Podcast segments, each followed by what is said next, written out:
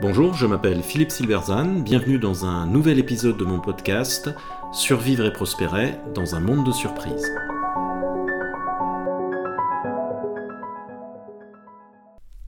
Innovation, les modèles mentaux erronés de la distinction entre exploration et exploitation. La façon dont nous formulons un problème, c'est-à-dire notre modèle mental, détermine notre capacité à le résoudre. Le mauvais modèle mental nous enferme tandis que le bon ouvre des possibles. Un bon exemple est celui qui distingue dans le domaine de l'innovation l'exploration de l'exploitation. Cette distinction est aujourd'hui universelle et semble évidente, mais comme souvent, elle est contestable, sans compter qu'elle a été sortie de son contexte et appliquée à des domaines où elle n'est pas pertinente. Il est temps de cesser de penser l'innovation sur cette base. À l'origine, la distinction entre exploration et exploitation a été développée dans un article fameux du chercheur James March en 1991. March écrit, je cite, Une préoccupation centrale des études sur les processus adaptatifs est la relation entre l'exploration de nouvelles possibilités et l'exploitation d'anciennes certitudes. L'exploration englobe des notions telles que la recherche, la variation, la prise de risque, l'expérimentation, le jeu, la flexibilité, la découverte, l'innovation.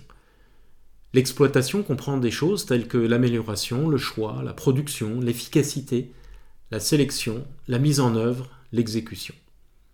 Et il ajoute le maintien d'un équilibre approprié entre l'exploration et l'exploitation est un facteur primordial pour la survie et la prospérité des systèmes.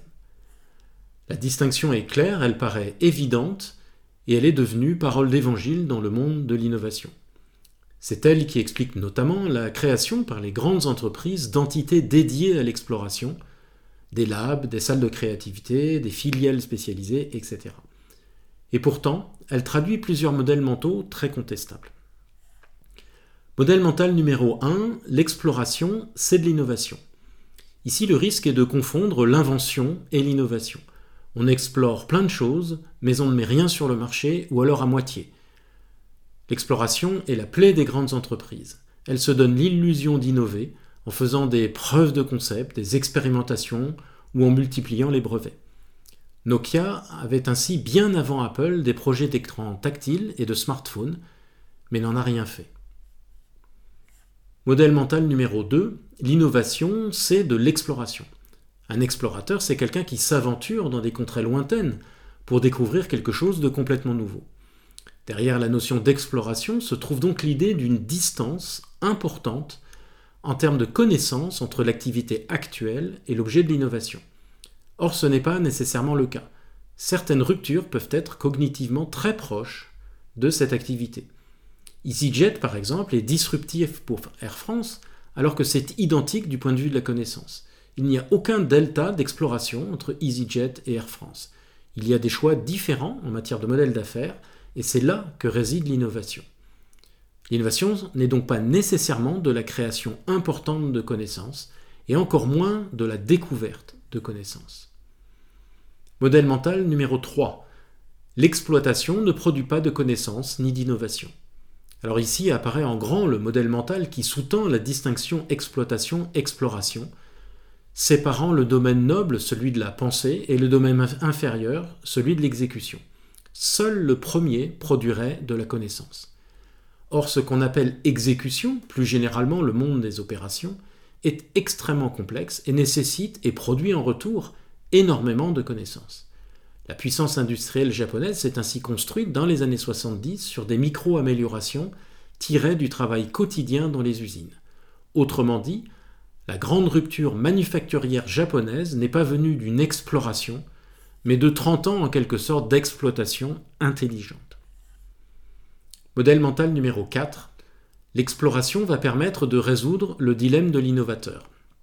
Alors le dilemme ne résulte pas d'une activité cognitivement distante, d'une différence importante de connaissances, mais d'un conflit entre l'activité actuelle et l'activité nouvelle. Le problème de Kodak en 1995 est ainsi que la nouvelle technologie numérique rend son activité existante, celle du film, caduque. Et elle est donc réticente à la pousser. Kodak dépensera des milliards dans le numérique sans résultat. Ce n'était ni complètement de l'exploration, puisque de nombreux produits ont été lancés, ni complètement de l'exploitation, puisque le domaine était très nouveau.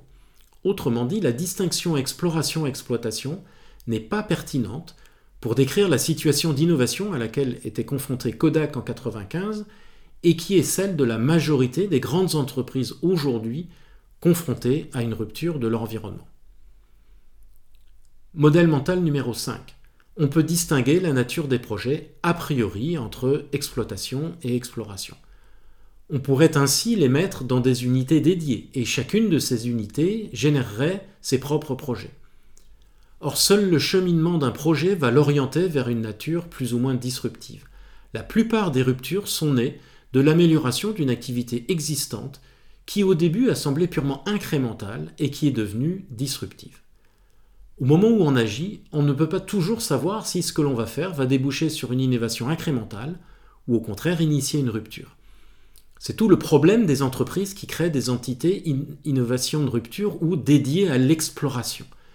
Beaucoup de ces entités sont rapidement satellisées car elles travaillent sur des éléphants blancs, parfois totalement détachés de l'activité de l'organisation. À l'extrême, elles sont un terrain de jeu pour des jeunes ingérables ou des cadres désœuvrés.